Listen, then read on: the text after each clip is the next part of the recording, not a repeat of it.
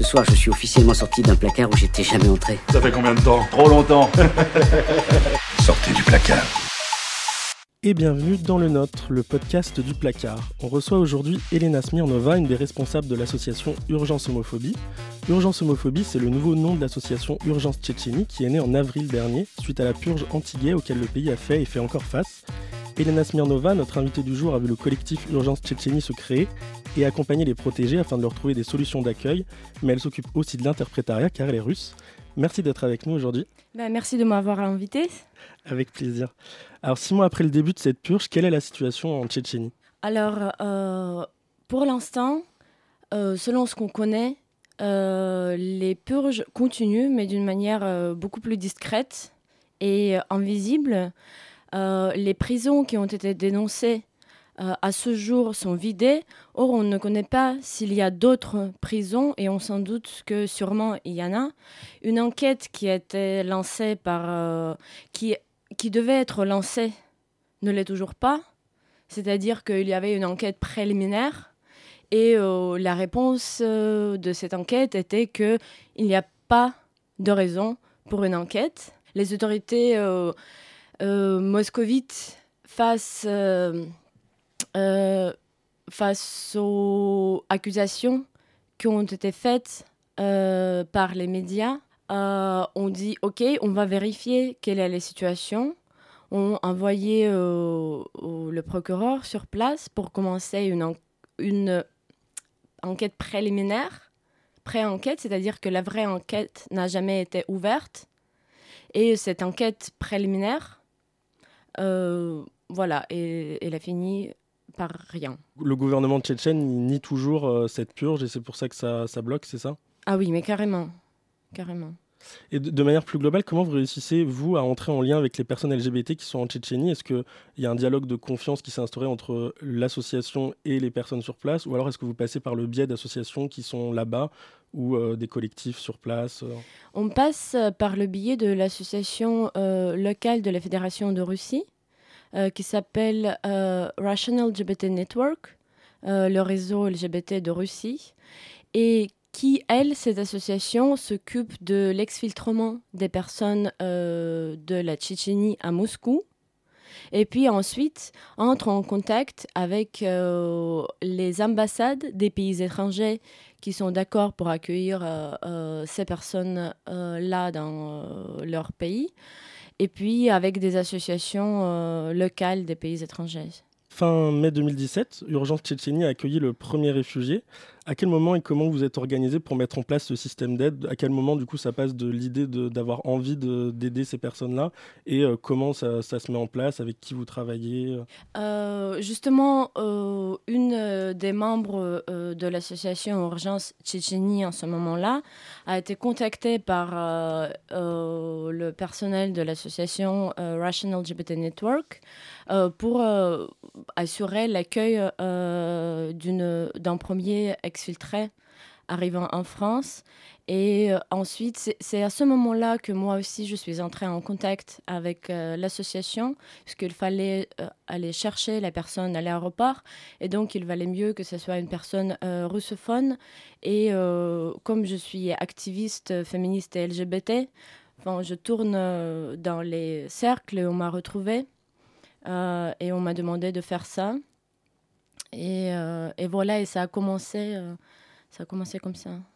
Et comment ça s'est passé du coup pour lui trouver un logement et pour l'accompagner un peu de, du coup, sur tout son périple? En fait, euh, le problème avec les logements, c'est vraiment un énorme problème dans cette situation, puisque tout le système d'hébergement qui est mis en place par le gouvernement français pour les personnes euh, demandeurs d'asile euh, ne peut pas convenir euh, à cette population-là, puisque la communauté tchétchène est très considérable en France. Et donc, du coup, dans les résidences, les CADA où, où peuvent être placés les demandeurs d'asile, ils risquent de se confronter à la même homophobie qu'ils ont vue euh, dans, leur, dans leur république. et c'est très dangereux pour, pour leur vie, puisque s'ils sont retrouvés par une autre personne tchétchène qui se trouve être homophobe, alors ils vont être dénoncés, les informations vont passer en Tchétchénie, et, et c'est le risque direct pour leur vie. Alors, on est obligé de chercher euh, les, hébergements temporaires chez les propriétaires. Et c'est pour ça que la médiatisation est très importante aussi, puisque euh, on fait des annonces et on demande aux gens qui est-ce qui peut accueillir la personne euh, chez soi. Et c'est comme ça qu'on a trouvé le premier hébergement. Et c'est de cette manière aussi qu'on continue à trouver les hébergements pour ces personnes. Euh, je précise aussi que ce n'est pas le problème qui concerne uniquement les homosexuels tchétchènes, puisque selon ce que je connais, les cas d'homophobie potentielle euh, dans les CADA sont assez euh, fréquents. Et en général, les personnes LGBT sont pas à l'aise, malheureusement, dans ces institutions, dans ces résidences. Comment vous travaillez avec les, donc les, propriétaires qui acceptent bien du coup d'héberger ces personnes? Vous avez beaucoup de propositions ou est-ce que ça reste quand même encore un peu maigre par rapport à la demande qu'il peut y avoir? On a énormément de propositions et euh, les personnes euh, qui proposent euh, d'héberger les demandeurs d'asile chez eux ou chez elles, moi j'ai tellement le respect pour elles et pour eux tellement de d'estime. Euh, je, trouve c'est c'est incroyable la mobilisation citoyenne qui se fait. Euh, alors, ils nous contactent par notre adresse mail urgence.tchétchénie.gmail.com. Ensuite, on leur répond. Parfois, ça prend du temps puisqu'on est vraiment débordé par les mails. Or, le problème, c'est que dans nos appels euh, à l'aide, on ne peut on ne peut jamais préciser euh, la ville dans laquelle on cherche euh, l'hébergement pour la sécurité euh, des personnes. Et donc, on reçoit les propositions partout dans la France et ensuite on les filtre en fonction de régions ou de villes dans lesquelles nos demandeurs d'asile, nos protégés se, se, trouvent et ensuite on rencontre les personnes euh, pour s'assurer que ce, sont des personnes fiables. Et ensuite, ça se passe, pour l'instant, ça se passe très bien. Tous les hébergeurs et hébergeuses euh, que euh, nos protégés ont, ce sont des personnes mais vraiment magnifiques qui, s'ils sont francophones, font l'effort pour initier ces personnes à la langue française. S'ils sont russophones, ils en profitent aussi pour améliorer leur ruse. Donc ça crée vraiment un échange réciproque et c'est formidable. Et euh, on peut qu'imaginer le traumatisme que l'exil a dû provoquer du coup chez ce, chez ce réfugié, donc ce premier réfugié que vous aviez accueilli. Six mois plus tard, comment est-ce qu'il va? Est-ce que du coup l'hébergement est toujours temporaire? Comment ça se passe pour euh, réussir à lui avoir des papiers? Alors, euh, l'hébergement est toujours temporaire. Après, il est devenu vraiment ami avec euh, son hébergeur. Donc, euh, pour l'instant, il reste dans cet hébergement-là, mais on fait l'effort pour euh, trouver, pour lui trouver quand même en colocation ou quelque chose comme ça, pour qu'il puisse avoir quand même son petit chez soi. on va voir comment ça, se passe. On essaie de négocier aussi avec euh, les euh, pouvoirs publics municipaux euh, pour bénéficier de leur aide, en espérant vraiment que ça marche, mais comme vous comprenez bien, c'est un peu compliqué, puisque ça sort justement du cadre prévu à cet égard. Et, et sinon, pour les papiers, c'était efficace euh, c'était efficace à cause de notre effort politique ou diplomatique pour entrer en contact avec euh, les autorités euh, françaises qui s'occupent voilà, de, des demandes d'asile et de, des réfugiés. et l'Office français de protection des réfugiés et des apatrides a, fait, a produit, la réponse positive et les papiers, les papiers pour ce, premier exfiltré vraiment très rapidement et on est très très reconnaissant. donc le gouvernement français, il, vous a contacté, il vous apporte un, soutien réel ou alors ça reste des contacts comme avec, enfin comme si vous étiez n'importe quel n'importe quel autre réfugié? Alors, euh, c'est pas euh, les représentants du gouvernement qui nous ont contactés, mais euh, l'inverse.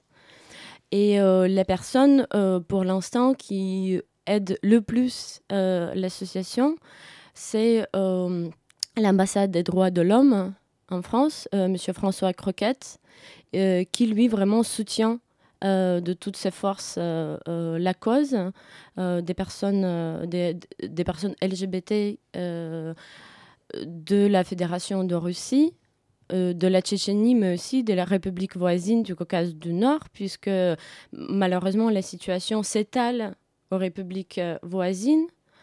d'une manière plus ou moins grave, mais voilà.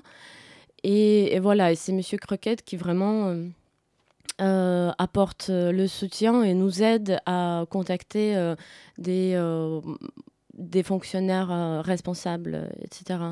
Est-ce que vous savez si un travail de diplomatie a été entamé avec la Tchétchénie de la part du gouvernement français ou même au niveau de l'Europe? Non, rien n'était fait.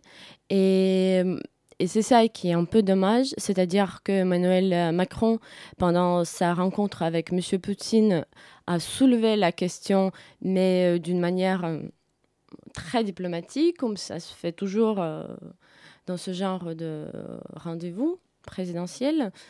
Et puis, à partir de là, rien n'était fait. Et c'est là qu'il y a encore beaucoup de travail, puisqu'il faut vraiment faire, euh, faire réagir euh, le gouvernement français et tout autre gouvernement européen par ailleurs. Puisque, par exemple, en Autriche, aucun visa, malgré de nombreuses réponses, euh, n'a jamais été euh, attribué euh, aux réfugiés, aux demandeurs d'asile de, la Tchétchénie. Et, à mon avis, c'est scandaleux. Donc, à part cette pique qui avait été du coup assez médiatisée, du coup, donc d'Emmanuel Macron à Poutine dans cette, cette espèce de conférence de presse, donc rien, donc rien n'a été donc concret et ça a, ça a donné suite à rien du tout, quoi. Non. Ok. En, juin dernier, vous avez organisé avec SOS Homophobie, le Refuge et Amnesty International un grand concert de soutien afin de récolter de l'argent pour aider les protégés, avec notamment Christophe Willem, Albin de la Simone, Philippe Besson et beaucoup d'autres. Euh, est-ce que vous avez prévu de créer d'autres événements de ce genre pour pointer le projecteur sur ce problème et récolter des fonds? Oui, bien sûr. Euh, c'est-à-dire qu'on a vraiment la chance, euh, puisque notre association a été créée par des comédiens, des artistes, mes collègues euh, Guillaume Mélanie, euh, euh, Benjamin Gauthier sont des personnes aptes pour réaliser ce genre des événements. Et oui, oui, on réfléchit toujours aux actions possibles dans ce champ de concerts, de médias qui sont vraiment très, très pratiques pour récolter de l'argent. Mais on poste aussi des appels euh, sur notre page Facebook et euh, on est en train de, euh, de faire notre site internet où on va distribuer des appels à l'aide et des appels à, à, récolte des fonds également. Et le concert avait été d'ailleurs diffusé sur C-Star, qui est la chaîne du même groupe que celle qui accueille Touche pas à mon poste. donc le président Guillaume Mélanie d'Urgence Homophobie avait défendu Cyril Hanouna suite à son sketch homophobe. Est-ce que vous pensez que ça, ça ça ne puisse pas envoyer des messages contradictoires sur la vocation de, l'association Ça produit les discussions au sein de l'association. Je ne pense pas que Guillaume a défendu euh, ce comédien, mais euh, qu'il a reçu de sa part une réponse qui s'excusait pour ses propos. Et ensuite, Guillaume Mélanie a réagi d'une manière on doit donner une chance à se réhabiliter euh, à une personne. Et c'était ça son propos. Et ça ne doit pas, à mon avis, euh, être euh, contradictoire, puisque quand on lutte contre l'homophobie, c'est important aussi d'accepter les résultats de cette lutte. C'est-à-dire que quand une personne ou une organisation où un groupe tient des propos homophobes et si après elle s'excuse, il est important aussi de démontrer le fait que, voilà, elle s'excusait et donc peut continuer peut continuer voilà, à tenir des paroles publiques d'une manière différente. Et du coup, SOS Homophobie, par exemple, avait euh, lourdement condamné euh, Cyril Hanouna par rapport à ce sketch. Comment vous vous positionnez par rapport à cette association? Est-ce que du coup, vous vous, consultez sur, euh, sur des paroles publiques ou est-ce que... SOS Homophobie? SOS Homophobie, oui. alors, une des membres de notre association est également membre de SOS Homophobie. Donc, on est en collaboration. Et euh, non, pas forcément, on ne se consulte pas sur, les, sur toute prise de parole publique, mais euh, on collabore, on réfléchit à des possibilités des actions en commun, surtout que euh, maintenant, quand l'association Urgence Tchétchénie est au point de devenir une association Urgence Homophobie, il y a vraiment la nécessité de coordonner des actions avec SOS Homophobie et avec Stop Homophobie euh, qui sont des associations euh, avec beaucoup d'expérience euh, qui depuis longtemps agissent dans ce champ. donc, vous l'avez dit, il y a quelques semaines, Urgence Tchétchénie a muté en Urgence Homophobie. Avec le changement de nom, est-ce que du coup votre champ d'action change? Urgence Tchétchénie reste quand même une urgence et reste notre priorité.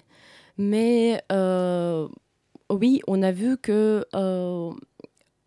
jamais les actions ne peuvent suffire, même s'il y a déjà des associations qui s'occupent euh, des faits homophobes euh, divers et euh, des urgences qui peuvent se produire dans le monde vis-à-vis de la situation des personnes LGBT. Il y a quand même énormément de choses à faire et on, on a décidé de s'impliquer là-dedans et on est vraiment apte, euh, je crois, pour réagir maintenant dans les situations d'urgence. Et c'est là qu'il y a un peu la manque dans le système des assos euh, françaises, euh, puisque il y a beaucoup de justement de travail quotidien, mais face à cela, parfois, il n'y a pas de ressources suffisamment pour réagir dans les situations où c'est vraiment important de se mobiliser d'un coup du jour au lendemain. Et c'est là que euh, Urgence Homophobie pourrait prendre euh, le relais.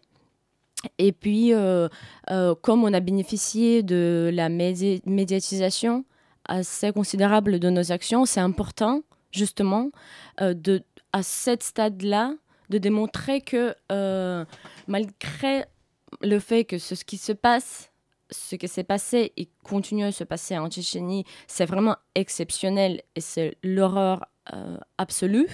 Euh, des situations euh, semblables et semblables d'une manière choquante se produisent ailleurs également, dans la Tunisie, en Égypte.